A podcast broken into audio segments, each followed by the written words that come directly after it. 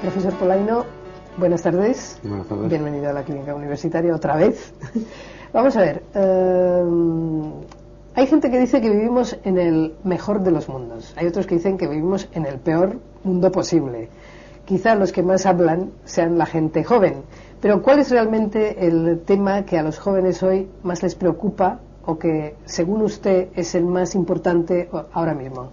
No, sería muy difícil porque los jóvenes, eh, en primer lugar, son muy diversos. Cuando decimos la juventud no decimos nada, porque este joven y aquel pues son distintos. ¿eh? Por tanto, es muy difícil contestar a eso. Y en segundo lugar, porque habría un inventario de temas tan amplio que podríamos estar aquí dos horas y no se trata de eso. Es decir, los jóvenes están preocupados con el paro, los jóvenes están preocupados con el tema afectivo, con encontrar la media naranja. Eh, los jóvenes están preocupados con tener una mejor aceptación dentro de su grupo, dentro de su universidad o dentro de su familia. Los jóvenes tienen problemas con los padres casi siempre. Eh, es decir, los jóvenes tienen muchos problemas. Entre ellos, eh, uno muy importante es el de conocerse a sí mismos. Es decir, el joven no sabe quién es. Y al no saber quién es, pues entramos en un problema mm, que voy a, a explicarlo un poco con más detenimiento. Yo creo que el modo de mm, más ruinoso con el que hoy se enfrenta la juventud y la sociedad entera es que por esa ignorancia que muchos jóvenes tienen de ellos mismos, se comportan mal. ¿Por qué? Porque sufren inútil y absurdamente. Voy a poner dos ejemplos y se muy claro. Los jóvenes en algunos casos tienden a sobreestimarse. Por ejemplo, pues hay una chica en mi curso que cree que es la más guapa del curso. Y ciertamente es guapa, pero no es la más guapa del curso. Si ella piensa, por ese error en la sobreestimación de su belleza, que es la más guapa del curso, pensará y esperará que todo el mundo le trate como la más guapa del curso. Pero ella enseguida nota, lo percibe, que no la están tratando así. Y entonces empezará a enfadarse con la gente y a tener conflictos. No es que vaya ella diciendo yo soy la más guapa, pero por dentro lo va pensando. Entonces, ese es un error muy típico en algunas chicas de sobreestimación de su belleza. Como no es la más guapa, pues lógicamente no le tratan como la más guapa. Y entonces se siente defraudada, frustrada, etc. Hay errores que no son a la alza como este, sino a la baja. Por ejemplo, eh, puede ocurrir que otra, otra chica de esa clase, o esta misma chica, el ejemplo que he puesto, piense que no es tan lista como realmente es. Y a lo mejor una chica que va muy sobrada de inteligencia, pero comete el error de infraestimación de pensar que vale menos de lo que vale. Automáticamente, ¿qué ocurre con ese proceso? Pues que entonces tiene un nivel de aspiraciones más bajo, se exige menos, se conforma con ir tirando nada más en las calificaciones que obtiene. Cuando se ve una chica que si alguien le dijera notar, oye, niña, que tú vales mucho, que tú eres muy lista y que tienes que sacar muchas mejores notas porque vas sobrada, probablemente empezaría a sacar todo matriculado. ¿no? Como nadie se lo ha dicho y ella tiene ese error de percepción personal, ¿qué ocurre? Pues que va siendo una medianía toda su vida. Y al final, algo que le podía ser muy gratificante, que era hacer estudios de alto copete, no se atreve a hacerlos. Al final, mmm, vive, pasa por este mundo exigiéndose muy poco. Y no estando contenta de ella misma. Y lo que es peor, y ahí nos compadecemos todos, si ella podría haber aportado como una buena psicóloga, como una, un buen médico, como un buen, una buena ingeniero, ¿verdad? Eh, muchas cosas de esta sociedad no lo hace. Con lo cual nos fastidia a todos. Sí.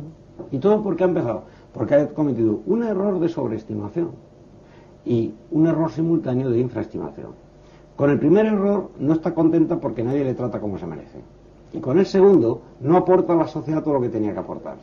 O sea que hemos hecho una jugada perfecta.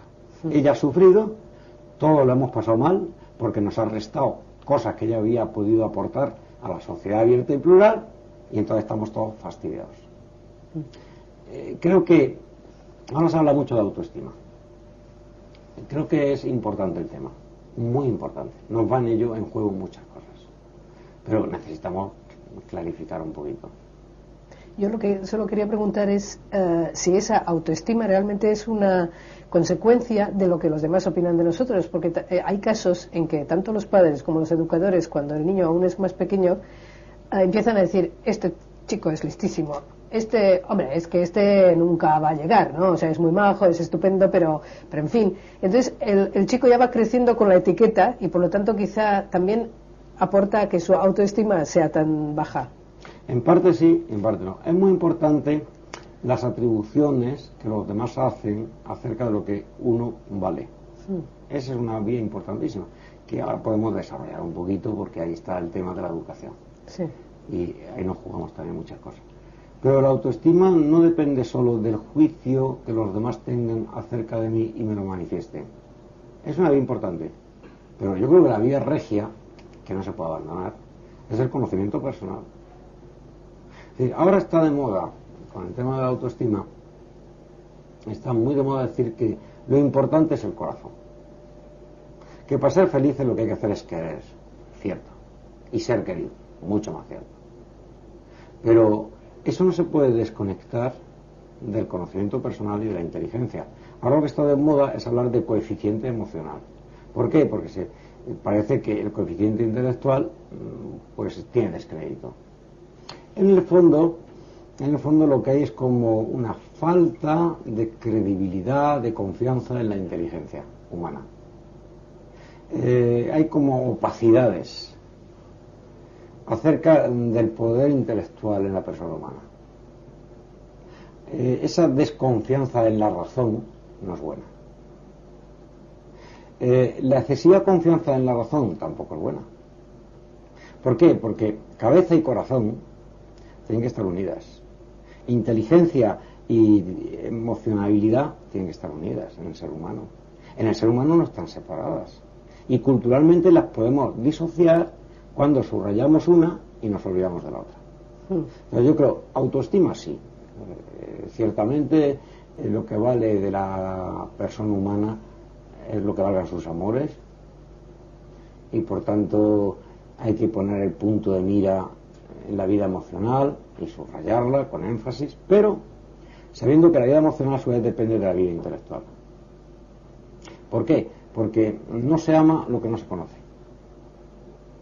Y si lo que conocemos lo conocemos mal, lo vamos a amar de una forma muy mediocre. Entonces, hay que seguir poniendo el énfasis en la vida emocional, en el coeficiente intelectual, que es lo que está en la calle hoy. Sabiendo que el coeficiente emocional también depende del coeficiente intelectual y que ambas cosas en la persona humana están perfectamente articuladas. Si yo conozco bien una cosa y no hay error en el conocimiento, automáticamente es muy probable que la ame a esa cosa como debo amarla. Y eso es autoestima, sobre todo cuando el que amo soy a mí mismo, ¿no? Mm. Y también eh, la segunda, el segundo argumento me parece también muy importante la inteligencia no funciona desconectada de la afectividad. No. Es cierto que las pasiones, la afectividad, es como el viento que mueve un barco porque actúa sobre las velas de ese barco. Si la vida es muy apasionada, pues al incidir nuestras emociones, nuestros cariños, lo que queremos en este mundo, sobre la navegación intelectual, la intelectualidad se lanza, el conocimiento se abre a otro mundo y por tanto llegamos a mucho más. Es decir, la inteligencia necesita de la afectividad para su buena navegación. Por tanto, lo que hay que hacer es unir, no separar. Distinguir y diferenciar, sí, pero sin escindir una cosa de otra. Eh, un chico, hay que hacer que el chico se autoestime bien, sí, que se conozca mejor. Y como no sabrá conocerse, hay que ayudarle a conocerse. Es que eso es lo preguntar, digo, eh, ¿la gente realmente se preocupa en conocerse a sí misma? ¿No es más corriente que queramos conocer a los demás? Pues en parte sí, en parte ocurre eso, que eh, más que conocer a los demás, nos lanzamos hacia la curiosidad, ¿eh? a picotear. ¿Eh? Ahora esto me interesa, ahora lo dejo, ahora de aquí cojo dos cosas y luego me olvido. Este, el conocimiento tiene que ser más sistemático, más en profundidad, con mayor continuidad, sin hurtar la cara al cansancio. Pues si uno se cansa, se cansa, pero sigue por esa, por esa línea. Y el conocimiento personal, hoy hay que subrayarlo, porque también está un poco en bancarrota. ¿No? El conocimiento personal es que usted se tiene que conocer mejor a sí mismo, porque si usted no se conduce, eh, si no se conoce bien, no se puede conducir. Yo les pongo el ejemplo a mi gente en la universidad, el siguiente, que es muy ilustrativo. Supongamos que yo les doy las llaves de un vehículo, se lo presto a un alumno mío. Por fuera es fenomenal, un coche, mucha visibilidad, buen motor, buena presencia, etc. Pero está trucado y él no lo sabe. De manera que él se monta, arranca y aquello funciona, pero cuando mete el embrague y mete la primera para salir, el coche lo que hace es que se para y deja de funcionar. Vuelve a arrancar, vuelve a meter la primera, se vuelve a parar. Entonces tiene que indagar. Cuando pisa el, el embrague, el coche lo que hace es salir corriendo. Cuando mete primera, lo que hace es pararse. Cuando mete marcha atrás, entonces arranca y va a fenomenal. Cuando frena, lo que hace es que acelera. Cuando acelera mucho en una determinada velocidad, lo que hace es frenar. Mire usted, ese coche está loco. Mm. Diríamos que el mapa de navegación no es asequible a un coche normal. Y por tanto, usted no puede manejar ese coche, no lo puede conducir. Porque mm, yo no daría por su vida una vez conduciendo ese coche ni, ni cinco minutos, ¿verdad? Usted seguro, seguro, seguro que va a tener accidentes y se va a matar. Bueno, pues cada vida personal es que, mm, como el hombre es libre, eh, tiene que saber conducir al puerto y al destino que quiere llevar su propia vida. Pero para eso tiene que conocer cómo funciona la vida personal. ¿Quién es el, el vehículo que está en marcha, que es cada persona? Y si no nos conocemos bien, no nos podemos conducir. Y si no nos podemos conducir bien, lo más seguro es que tengamos muchos accidentes personales, unos leves y otros gravísimos. Hmm. Por tanto, vamos al conocimiento personal. ¿Cómo uno se conoce? Pues uno se conoce, en primer lugar, reflexionando, analizando las consecuencias de los actos que libérrimamente hemos elegido y que a veces nos han llevado al destino seguro y a veces no. Hay que aprender de cada error personal y para eso hay que evaluarse, para eso hay que reflexionar. Con más sentido crítico o con menos, pero todo es cuestión de ir aprendiendo. En segundo lugar, uno eh, se conoce también a sí mismo a través de lo que indirectamente, de una manera oblicua, los demás nos hacen valer de qué consideración mm, nos tienen. O sea, resulta que todo el mundo te dice, pues eh, te veo muy agresivo. Cuando te lo hayan dicho 10 amigos tuyos, habrá que pensar, ¿no será que yo soy un poco agresivo? Vamos a analizar esa agresividad. O eh, si vemos que muchos amigos nos dicen, oye, pues me parece que era un poco aburrido, a ver si alegra un poco la cara, porque es que cada, cada vez que salgo contigo, pues chico, es que, es que me duermo. ¿eh? No habrá que pensar, ¿no será que tienen razón? No dar eh, como bueno lo que nos digan, sin previo análisis, ¿no? Sí, sí. Porque entonces sometemos la dirección de nuestra conducta a cualquier impostor que venga nos diga una tontería. En el fondo nos tiene que importar siempre mucho más el juicio acerca de nosotros mismos que tenemos nosotros que no el que dirán. Porque por el que dirán entonces sí que nos acabamos confundidos. Pero sin mm, ningunear o manumitir o eh, considerarlo como irrelevante, el juicio que nos, que nos hagan las personas que nos quieren. Porque probablemente ese juicio esté muy puesto en razón. Y si somos permeables a ese juicio, nos están dando elementos más que suficientes para recapacitar en quiénes somos, cómo nos comportamos, qué queremos, dónde están los fallos y por tanto empezar a mejorar el rumbo de esa conducción. Mm. Por tanto, conocerse es una tarea apasionante, porque aunque empleemos toda la vida en eso, no lo vamos a conseguir mm. nunca. Eh, cada persona es mucho más que el conocimiento que de sí mismo las personas tienen. Y ahí sí que hay aventura y hay tirón. Pero simultáneamente que reflexionemos más, ser permeables a los juicios, a las indicaciones, a las sugerencias, que de la gente bien formada, con prestigio y que estamos seguros que nos quieren, tenga esas tres condiciones, nos hacen llegar. Si yo ahora voy por la calle y pasa un señor y me dice, este hombre es un imbécil, refiriéndose a mi persona, bueno, ¿y quién es esa persona? ¿Y cómo sabe? ¿Cómo ha llegado que yo soy un imbécil? No me sirve para nada. Si yo, el maestro que he tenido, o el, el, amigo, o el profesor filósofo que tanto me ha ayudado, que ha gastado tantas horas generosamente para ayudarme, un día en un despacho me dice, oye, yo creo que eres un poco imbécil en esto, y en esto, y en esto. Yo lo siento mucho, me tengo que hacer muchísimo caso. Y la valoración es muy diversa. Pero vamos a poner un ejemplo. Eh, los padres siempre se dicen que los hijos son una cosa en casa y otra cosa fuera. Entonces la persona puede recibir como dos informaciones contrapuestas. En casa le dicen, siempre estás con mal genio, eh, y son personas que te quieren, ¿no? Porque estás siempre ceñudo, eh, contestas mal, etcétera. Y sus amigos es la alegría de la fiesta, es el hombre que entonces él se apuntará lógicamente a la segunda opción y dirán, mis padres no me entienden. Digo, entonces eh, siempre intentamos apuntarnos a la mejor opinión de nosotros mismos. ¿O no es eso? Digo, ¿cómo encontrar el medio y, realmente la gente se para a analizarse o les da miedo meterse en ese, en ese campo? Yo creo que, bueno, has hecho tres o cuatro preguntas por el precio de una, ¿eh? O sea, que aquí despacito, aquí despacito. Vamos a ver. La primera cuestión, eh, la gente joven, especialmente adolescentes para arriba, fuera se comporta de una manera muy diversa a cómo se comporta en casa. ¿Cierto? Yo con mis alumnos me lo paso fenomenal y se me portan de miedo y en casa son insoportables. Cuando he tenido que hablar con algún padre, dice, oh, ese no es mi hijo. Digo, pues mira, ese es tu hijo cuando habla conmigo. Yo disfruto más de los hijos de los demás que disfrutan sus padres. Seguro. Este es el tema.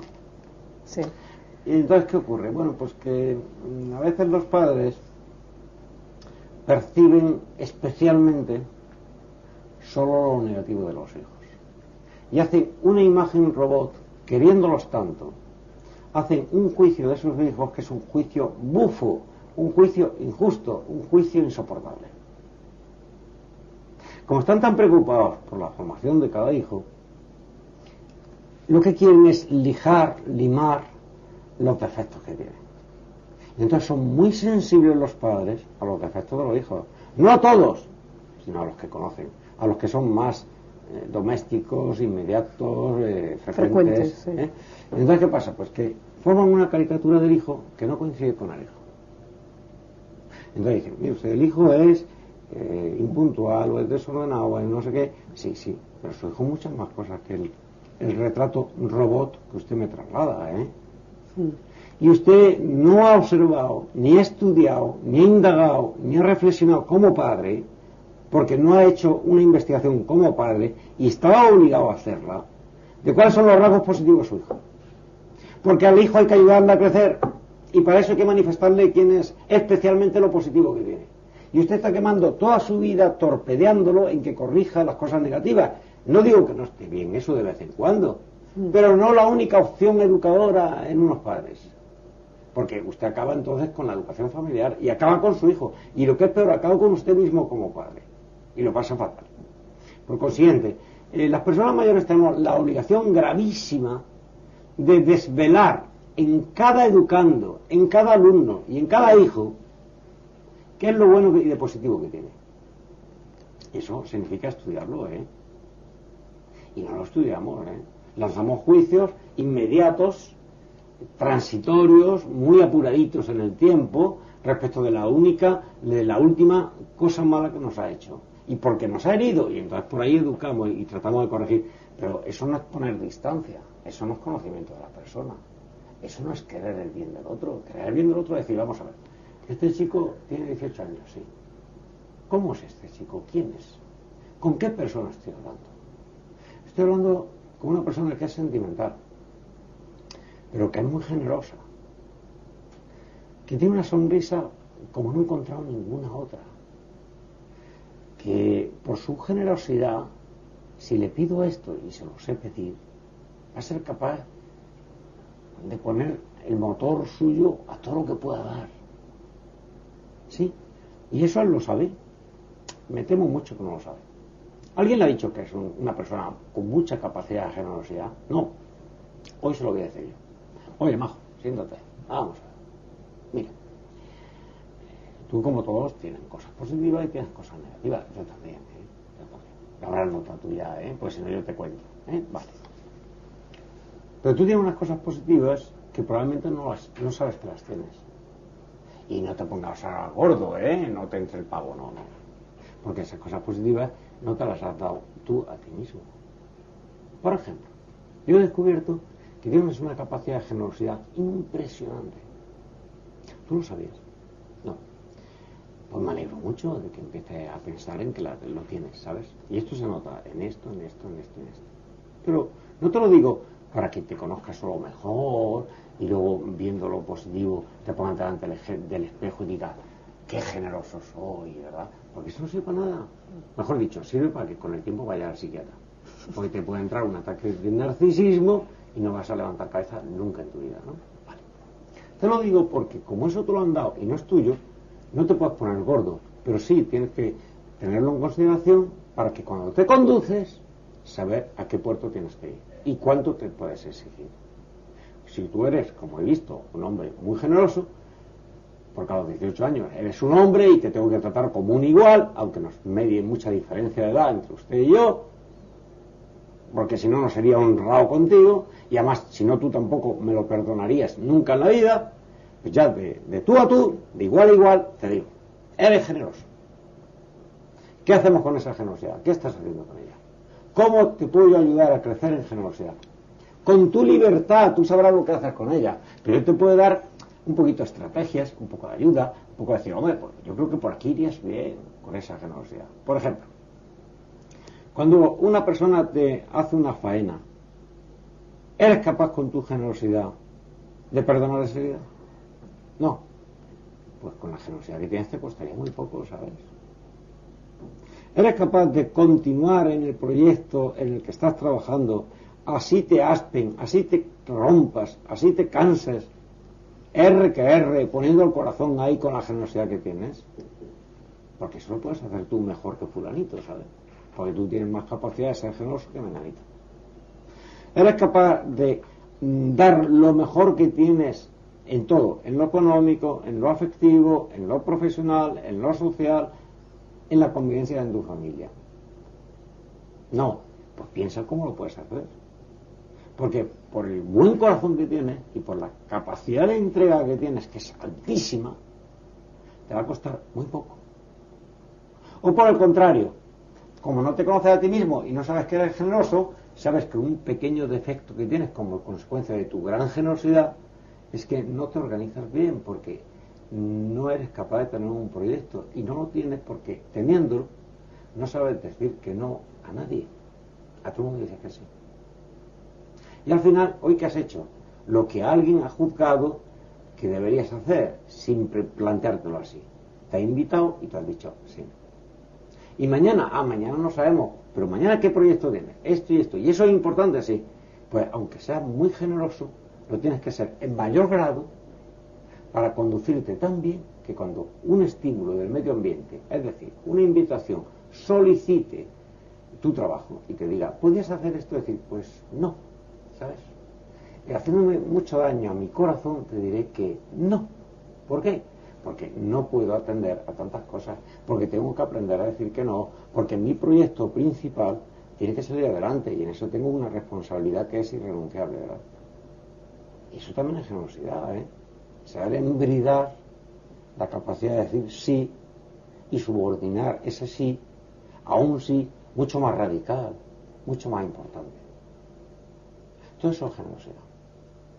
Eso, si ese chico es generoso, hay que mostrárselo, porque si no se va a conducir muy mal a sí mismo.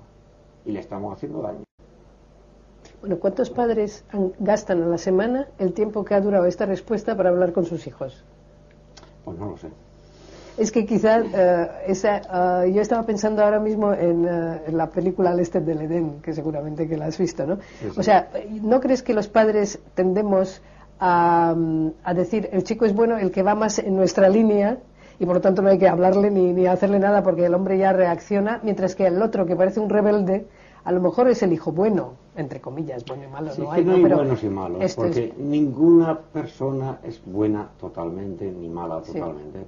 No, yo iba a unir esto a la pregunta de si los padres, o sea, los hijos deben respetar a los padres, pero los padres deben respetar a los hijos. Sí, pero el respeto tiene que transformarse en una conducción de ese hijo o en una ayuda a que él se conduzca mejor, puesto que es libre, de acuerdo a como el hijo es. Y no de acuerdo al programa o a la novela que han formado los padres. Mm. Y no de acuerdo a que se me parezca más como padre. Porque yo no puedo hacer al hijo a la imagen y semejanza mía. Si no, yo sería Dios. Y yo no soy Dios. Es obvio. Por consiguiente, eh, yo no puedo mm, ayudar a mi hijo a que sea exactamente lo que yo tengo pensado que le conviene que sea. No, eso no estoy seguro. No, tengo mucha inseguridad si ese es un buen programa educativo. Y si eso es querer a los hijos. A los hijos usted tiene que respetarlo porque son libres. Y tiene que ayudarle a que se conduzca mejor también. Pero usted tiene que empezar por conocer muy bien a cada uno de sus hijos. Y por ayudar a cada uno de sus hijos a que se conozca. Y no se queda usted ahí todavía, ¿sabe? Todavía le queda un- una tercera cosa.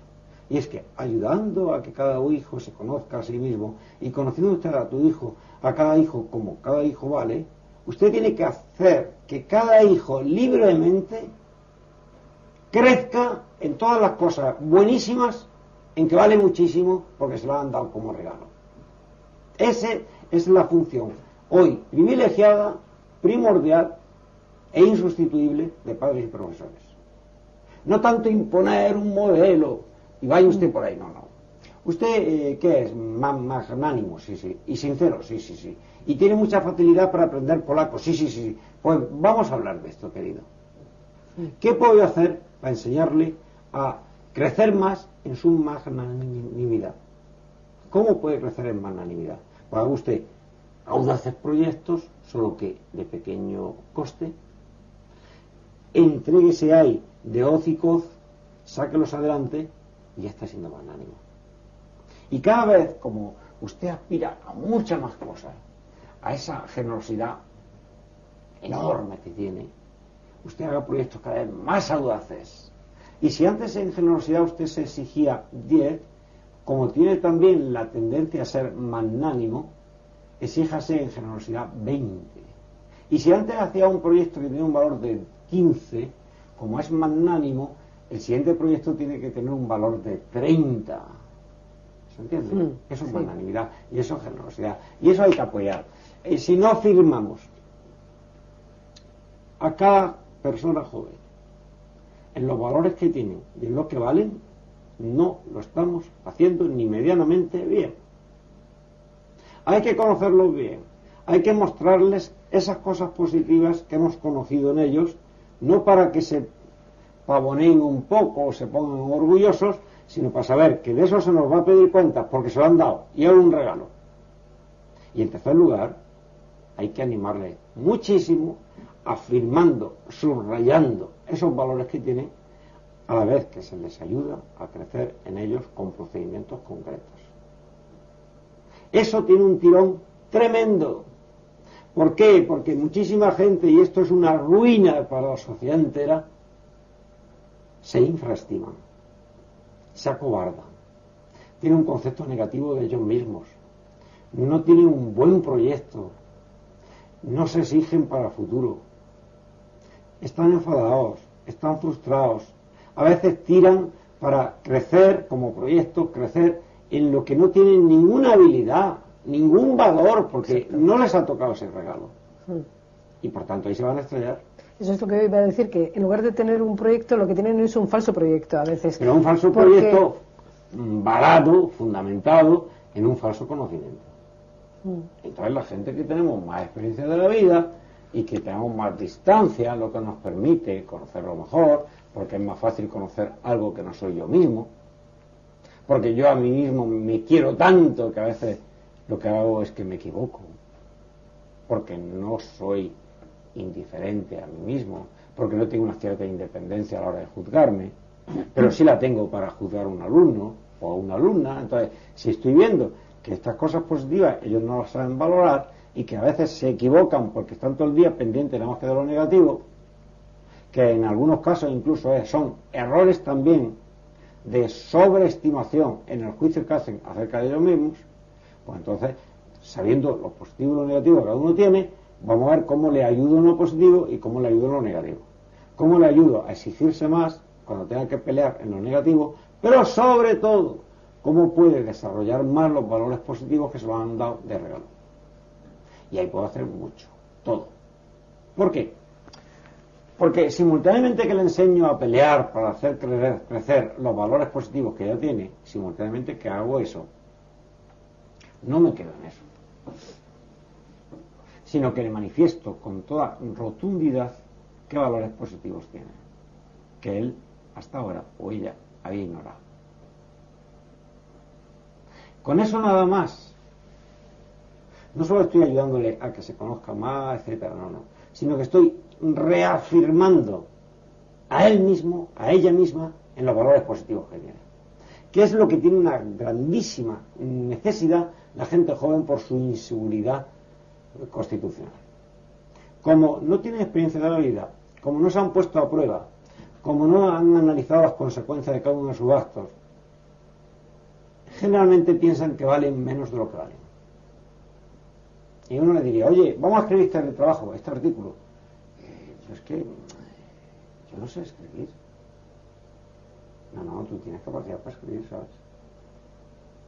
Menos de la que la gente piensa que tienes. Y mucho más de lo que tú crees que tienes.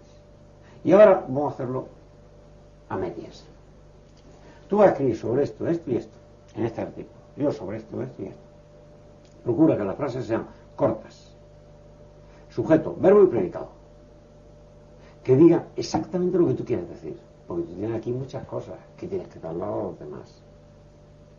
Procura además que la gente, para que no le cueste leer, empezar el artículo con algo que tenga mucha fuerza, con lo que más le puedes motivar. Y luego en el segundo párrafo vas a dar una razón a favor de lo que has dicho en la introducción. Y en el tercero vas a explicar muy bien qué ha pasado, porque has empezado y has roto ese artículo con, esa, con ese bombazo que tú das. Y luego yo me voy a dedicar a dar argumentos a favor y en contra, porque eso me cuesta menos y lo conozco mejor que tú. Pero luego tú me vas a mm, corregir mi propio estilo y yo te voy a corregir tu estilo. Y luego vamos a discutir los dos un poquito de cómo ensamblamos lo que tú dices y tu modo de decir con lo que yo digo y mi modo de decir. Y yo lo que sí te digo a priori es que tú puedes ser una periodista guay, ¿sabes? A priori. Y que yo creo en ti y que por eso gasto mi tiempo contigo. Y yo soy catedrático y tú no lo eres. Lo cual estoy demostrando que vales y eso es verdad. Y que si no, yo me arriesgaría o estaría loco o estaría enfermo o soy tonto. Ninguna de las tres cosas me ocurre. Pues entonces tú vales. Y como tú vales, cree en lo que te digo. Y estoy reafirmando tu valor. Y ahora pon el valor a trabajar y mañana nos vemos. Volvemos entonces otra vez a casa. Entonces, hablando de la generosidad, yo estaba pensando, hay mucha gente que, que dice, eh, mi hijo está metido en una ONG está yendo a África con los alimentos para los refugiados de no se sabe de dónde, eh, trabaja gratis en no sé qué cosas. Ahora, en casa, si el abuelo está enfermo, no lo acompaña ni medio segundo, no frega los platos, en fin, lo que sea, ¿no? Eh, la, gente joven hace ese salto, digamos, eh, tiene la base de la generosidad, pero quizá no le hemos educado en toda su escala, ¿no? Eh, no sé cómo hacer esta pregunta, pero me entiendes por dónde voy. O sea, que a veces saltamos, hacemos un salto de gran generosidad, pero que luego, una vez que eso se acabe, esa generosidad no se va a quedar. Porque... porque muchas veces la gente joven, como la gente mayor, nos motiva mucho lo espectacular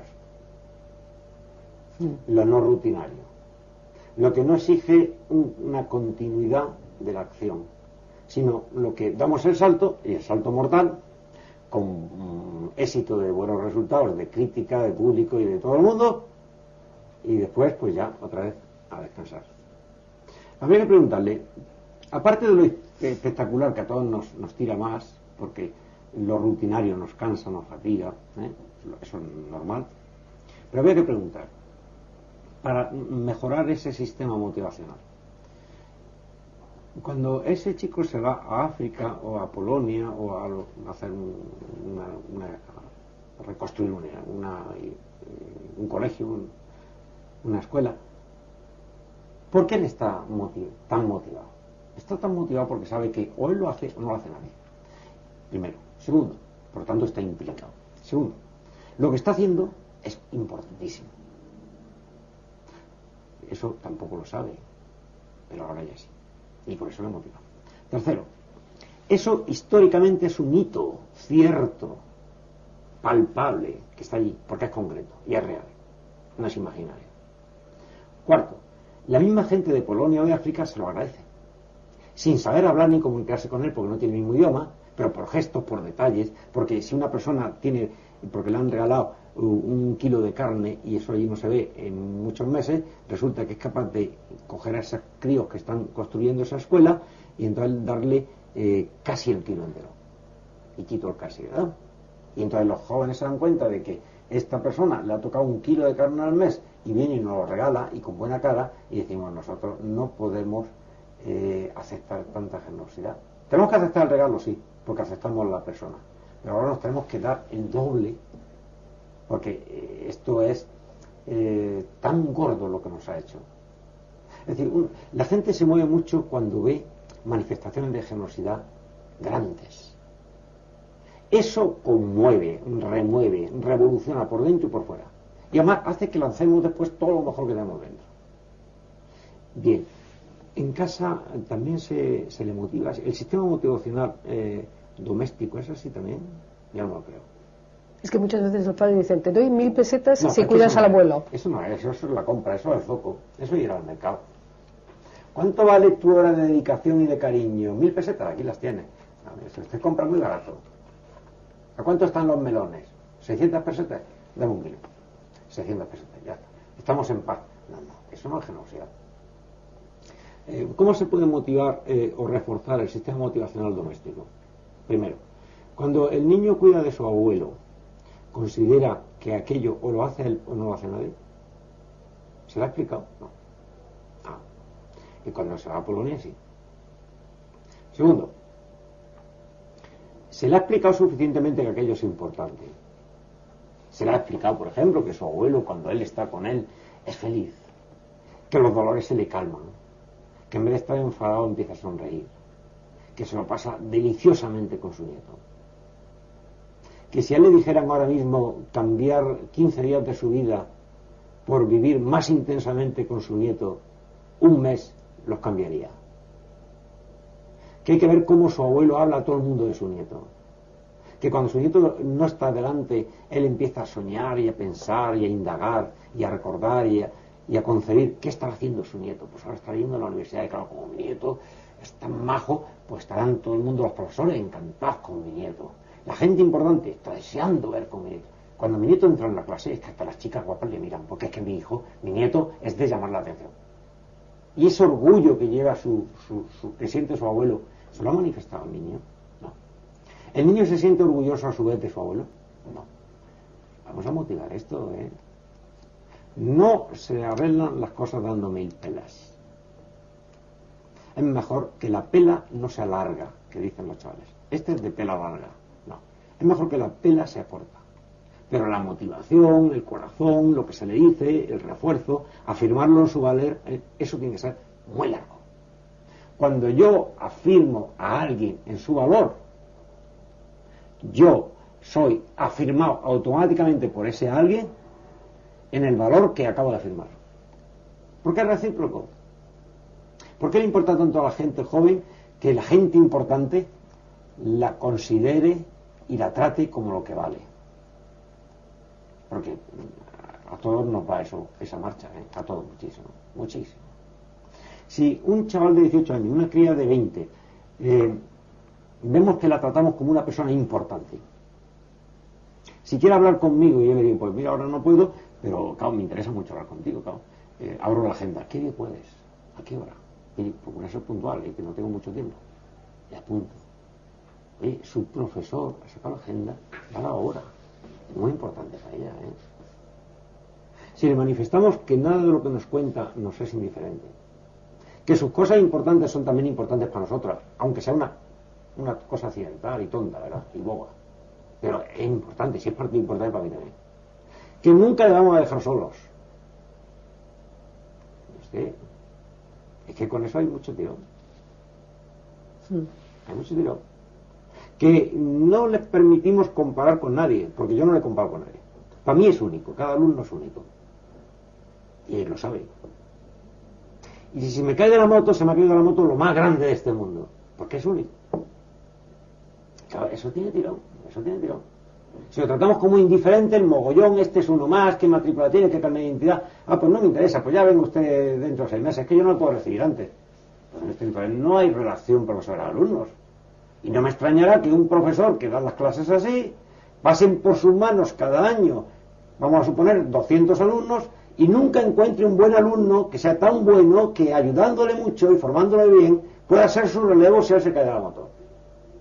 Y al final, cuando resulta que él no tiene nadie que le pueda seguir a su tirón, porque no lo ha formado, porque no ha sido generoso, porque no ha motivado, porque no ha considerado que cada uno vale tanto como él, por lo menos, a veces más. Entonces resulta que cuando tiene que emplear o abrir líneas de investigación nuevas, pues tiene que llamar a la unidad y decir, oye, ¿por qué no me busca a ver si en Almería hay algún profesor que puede, que yo le contrataría? Y, este, es que así no está usted formando la universidad. La universidad tiene que tener cantera. Como en cada familia, los padres tienen que hacer cantera. ¿Y cantera qué es? Pues que si el padre a los 50 años le pasa cualquier cosa, Dios no lo quiera, el hijo mayor toma el relevo en sacar adelante a la familia. Y la formaba eso, aunque el hijo mayor tenga nada más que 27. Nada más que 27. Una criaturita pero antes se le ha motivado. Mm. Y, es decir, es que es muy importante esto, yo creo. Yo creo. Es muy importante la autoestima, sí. Es muy importante querer a la gente, sí. Es muy importante manifestar el querer que tenemos a la gente tal cual, sí. Importantísimo. Pero es que si no, nuestro corazón está seco. Y un corazón seco no puede dirigir nada. Ni una empresa, ni unos negocios.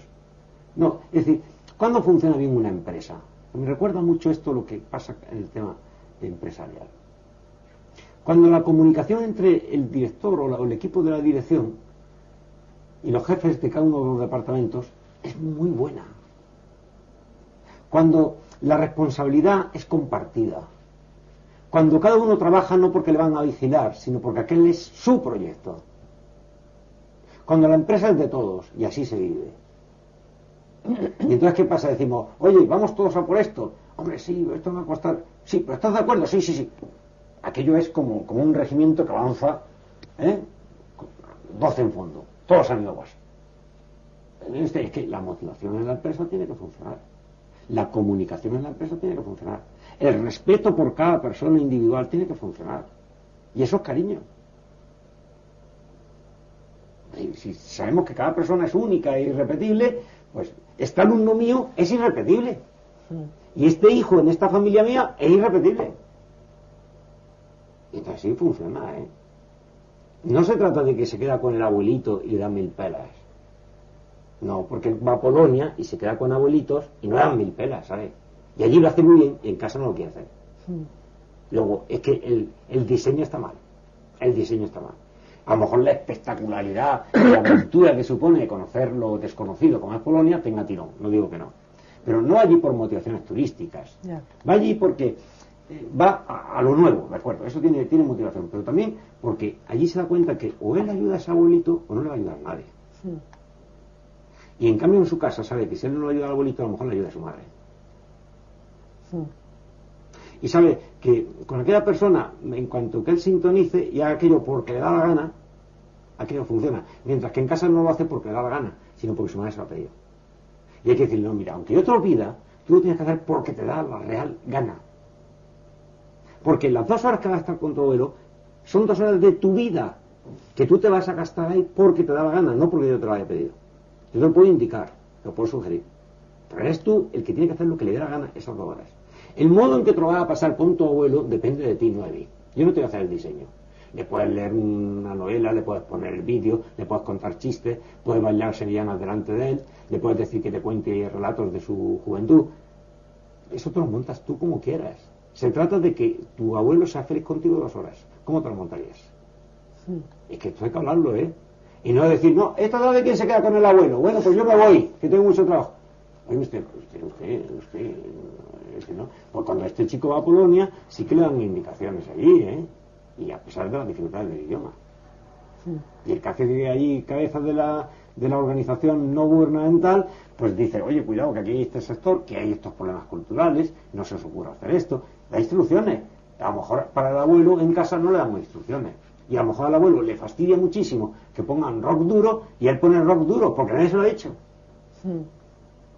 Es decir, vamos a meter cariño en la gente joven. La gente joven es sensacional. Y no es que yo diga que la juventud, en fin, el mito de, de, los jóvenes. Eso no es verdad. Yo, ya, aunque yo me siento muy joven, pero ya sé que la juventud es cuestión de pasar el tiempo y ya se acaba la juventud. ¿no? Pero la gente joven, cuando uno invierte en ellos, generalmente responde. Son muy generosos todavía, a pesar del consumismo y de todo lo que está ocurriendo, ¿verdad? Son muy generosos tienen mucho razón. Eh, son muy sensibles al juicio de las personas que piensan que tienen categoría, que son importantes. Chao joven, un tío importante le dice dos cosas y es que se tira de la moto, hace lo que quiere. ¿eh? Porque necesitan de eso, ¿eh? Y porque muchas veces eh, no tienen esa reafirmación en sus propios valores personales porque nadie se la ha puesto nunca. Y por eso están inseguros, dubitativos, piensan que no valen nada, por eso están, eh, les cuesta hablar, se ponen nerviosillos, se les saca en público y no saben qué decir, les tiembla la voz. Y hay que decir, no, oye, que tú vales, tío. Y tú te vienes conmigo y tú la siguiente clase sales delante de 100 personas y es que ni sudor, ni se queda de boca, ni tonterías, ¿eh? vamos a dar la clase tú y yo cinco minutos seguidos. ¿Verdad cómo puedes? Claro que puedes. Claro que puedes. No vas a poder tú. Sentir orgullo entre alumnos y profesores si los alumnos no se sienten orgullosos de su profesor, eso no funciona.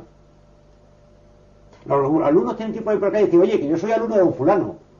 Hay que dar eso, ¿eh? Esa clase funciona. Y entonces a alumnos así le dice uno, estudie tres mm, capítulos que no se pueden explicar en esta clase porque no hay tiempo. Por estos libros y se lo comen. Y eso desde el profesor tiene que estar orgulloso de sus alumnos, ¿eh? Y decir, oye, que este alumno mío, ¿eh? No te lo toques, no me lo toques que te como, ¿eh? Porque es alumno mío. Eso es lo que hay que meter. Porque sin eso las clases no funcionan. Y eso mete la afectividad. ¿eh? O sea, eso es, eso es tirar de la autoestima para arriba. Pero de una manera realista y puesta en razón.